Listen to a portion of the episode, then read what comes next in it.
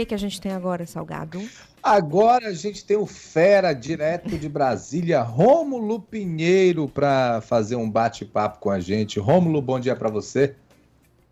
Muito bom dia, Tati. Muito bom dia, Salgado. Muito contente de estar aqui na presença de todos vocês. Bom dia, querido. Bem-vindo. Ô, Rômulo, tem dois assuntos hoje que tu separou para conversar com a gente. Vai querer começar pela CPI das cripto, criptomoedas ou pelo caso da 1, 2, 3 milhas, que tem um monte de gente querendo saber também?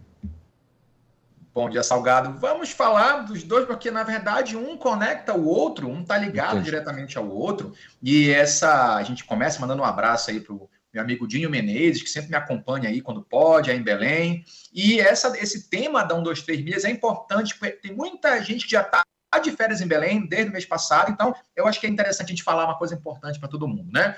E aí, vejam só, é, que aqui no, aqui no Congresso e também no Supremo se discute, então, essa questão da CPI das criptomoedas. Semana passada, Salgado e Tati, vieram personalidades aqui, Ronaldinho Gaúcho, já chamaram é, Marcelo Taz, Cauã Raymond, Tata Werneck, e essa CPI é, ao que de início prometia apenas aí um show pirotécnico dos deputados e senadores, como é muito comum nas CPIs, mas se acabou revelando aí uma, uma grande, de grande importância e relevância para o debate aqui na sociedade, porque, porque começou então a desvendar como é que se age, como é que age a questão envolvendo aquelas empresas que oferecem serviços financeiros que prometem gerar patrimônio por meio da gestão das chamadas criptomoedas. E, lógico, isso tudo fundamentado em tese em informações falsas sobre projetos e, ou serviços de rentabilidade que garantem uma boa remuneração e sem nenhuma taxa. Então, nós vimos várias empresas fazendo esse tipo de, de divulgação e, claro, que a comissão vai apurar esse indício de fraudes nessas empresas e serviços financeiros. E por que que isso tem uma ligação muito forte com a questão do 1, 2, 3 milhas? Porque, uh, inclusive, neste exato momento, os diretores, um dos diretores, um dos empresários aí responsáveis pela 1, 2, 3 milhas está, neste momento, na CPI prestando depoimento. Nós acompanhamos agora até recente ele é, desculpas pela, pela, pelo dano que trouxe aos clientes, enfim, está tentando justificar pelo que aconteceu uh, e nessa má gestão, a princípio, a situação muito complexa que a empresa vive. E a CPI está investigando se o sistema da 123 milhas é também ou pode ser encaixado como esquema de pirâmide. Porque, basicamente, né, a gente tem uma situação na qual né, há um investimento e alguém sempre vai perder ao final. Alguém está nessa base da pirâmide não vai ter de volta esse valor investido e os investimentos que se intensificam sem esse retorno. Então, a CPI vem investigando essa questão, está muito debatido porque envolve também a publicidade que se faz dessas criptomoedas, essas personalidades que foram chamadas aí na CPI, é, também levantam outro ponto de discussão, e aqui fica aberto ao debate, para saber qual é o nível de responsabilidade daquele que faz publicidade desses uhum. eventos.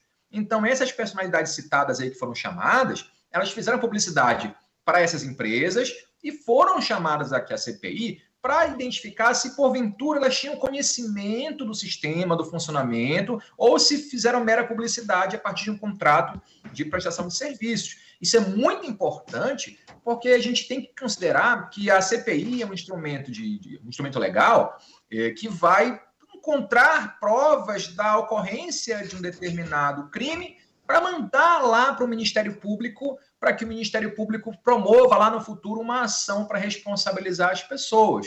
Então, se percebemos, no caso aqui, nós temos um, um, um campo, uma finalidade da CPI voltada para a questão das criptomoedas, mas das pirâmides financeiras também, na verdade. Mas a 1, 2, 3 milhas está sendo investigada exatamente para saber se é considerado ou não uma pirâmide financeira. E esse, isso é que é o ponto importante, porque, veja, por que, que nós ouvimos aqui no Repórter CBN? Por que, que eu estou falando que o presidente da, o, da empresa acaba, neste momento, de falar que pediu desculpas e que, na verdade, foi um erro de gestão, foi uma estratégia equivocada que foi utilizada, por isso gerou esse dano tão grande para uma quantidade enorme de pessoas. Ele está dizendo isso exatamente porque, se ficar demonstrado que desde o início já se sabia que isso era ilegal, ou a verdade, que não ia ter futuro economicamente, pode ser considerado ilícito penal, pode ser crime de estelionato. E a, a, a, a, linha é muito tênue, sabe, Tati Salgado, sobre aquilo que é um estelionato, ilícito penal, daquilo que é um ilícito civil, que é um desacordo comercial, um desacerto comercial, que não é crime. Então, se ele pode, se ele não conseguir provar, ou melhor, se a CPI conseguir provar que desde o início da operação da empresa já se sabia que em algum momento o esquema ia da empresa ia, é, ia ao buraco, então ia definhar, isso prova então que havia o dolo, ou seja, a intenção de trazer um prejuízo antecedente vai virar provavelmente um crime. Se demonstrar então que de fato foi uma estratégia equivocada da empresa, então vai gerar apenas listro civil, ou seja, a empresa vai ser condenada a reparar o dano, independente da situação do dano é, questão de penal civil, mas a empresa vai ser condenada a ressarcir os clientes, que não são poucos, que investiram valores consideráveis para uma viagem. A gente sabe que tem gente que se programa anos e anos para uma viagem e agora não consegue mais fazer. E a despesa é grande. Não se esqueçam também que muitas pessoas conseguiram acordos com a própria 123 Milhas para que isso fosse devolvido em forma de vouchers. E o grande problema é que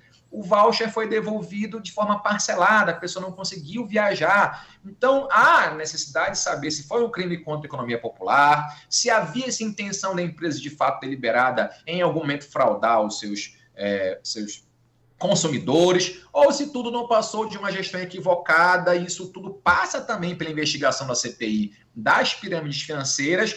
O STF acabou de autorizar a manutenção do quebra do sigilo bancário e fiscal dos diretores da empresa e, tendo em vista esse contexto todo problemático, a empresa pediu a recuperação judicial para ah, a justiça para que possa ganhar um tempo para poder renegociar e se reestruturar. Nesse meio tempo, os consumidores estão a ver navios e sequer podem viajar, tendo em vista que não tiveram nenhum suporte financeiro da empresa. Rômulo, a gente vai para o intervalo, o nosso último intervalo da programação da manhã, e aí na volta a gente conversa um pouquinho mais sobre esses temas que você trouxe hoje aqui para o nosso CBN Pautas do Dia, tá bem? Okay. Até já então. Vamos para o intervalo. Pautas do Dia. De volta com o CBN Pautas do Dia, a gente está com a nossa conexão com Brasília, Rômulo Pinheiro conosco, trazendo dois assuntos que estão movimentando aí a capital federal, o meio político. É, Rômulo, é, uma pergunta que eu quero te fazer agora. É, geralmente, essas pessoas que são convocadas para uma CPI, é, a gente tem ouvido muito que elas podem permanecer caladas durante. É, elas podem ir à CPI, mas garantem o direito aí, até é, pela justiça, de permanecerem caladas. É, como é que avança uma comissão é, nessas condições? Assim, eles podem ser convocados mais de uma vez? Como é que funciona? É porque, Tati, o que, que acontece é que quando alguém é chamado para depor numa CPI, ele, o procedimento é como se ele falasse perante um juiz. Então ele tem as garantias que a Constituição dá a ele de não se autoincriminar. O que acontece é que é, tem que analisar é como ou em que condição aquela pessoa é chamada a depor. Porque se ela for chamada a depor como testemunha, ela é obrigada, ela não pode ficar calada, ela é obrigada a falar tudo aquilo que ela percebeu, que ela viu de uma determinada situação. Se ela for chamada como investigada, aí as garantias que ela tem são as mesmas de que um acusado lá na justiça que tem o direito de ficar calado para não se autoincriminar.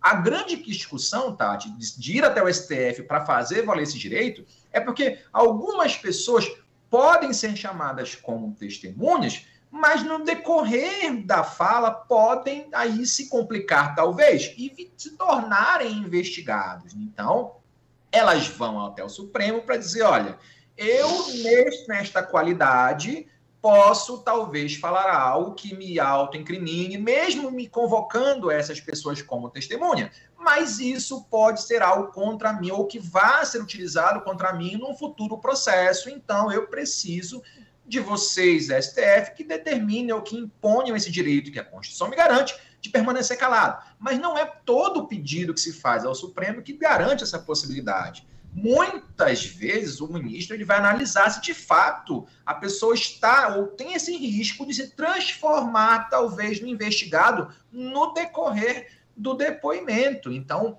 é muito importante esse critério que o Supremo usa, mas é, a gente sabe que muitas das vezes fica uma perda de tempo muito grande, porque a pessoa garante o exercício de permanecer calado, a CPI insiste na, na, na noção ao depoimento e fica aquele a perda de tempo. Vou perguntar uma coisa, a pessoa responde que vai permanecer calado e se passa a manhã inteira, o dia inteiro, nesse vai e volta, que na verdade, e Tati, o intuito também é fazer aquele constrangimento para, em geral, a população em geral entende, bom, se ele ficou calado é porque ele, tá, tem, ele tem culpa na casa e aí ele, então, vai se tornar uma pessoa no futuro condenada. Então, essa percepção que as pessoas têm lá fora é também uma forma que a CPI tem de tentar constranger aquela pessoa que, mesmo calada, vai ficar sob exposição pública de que não quer falar, ou porque vai se complicar, ou porque não quer cooperar com a comissão.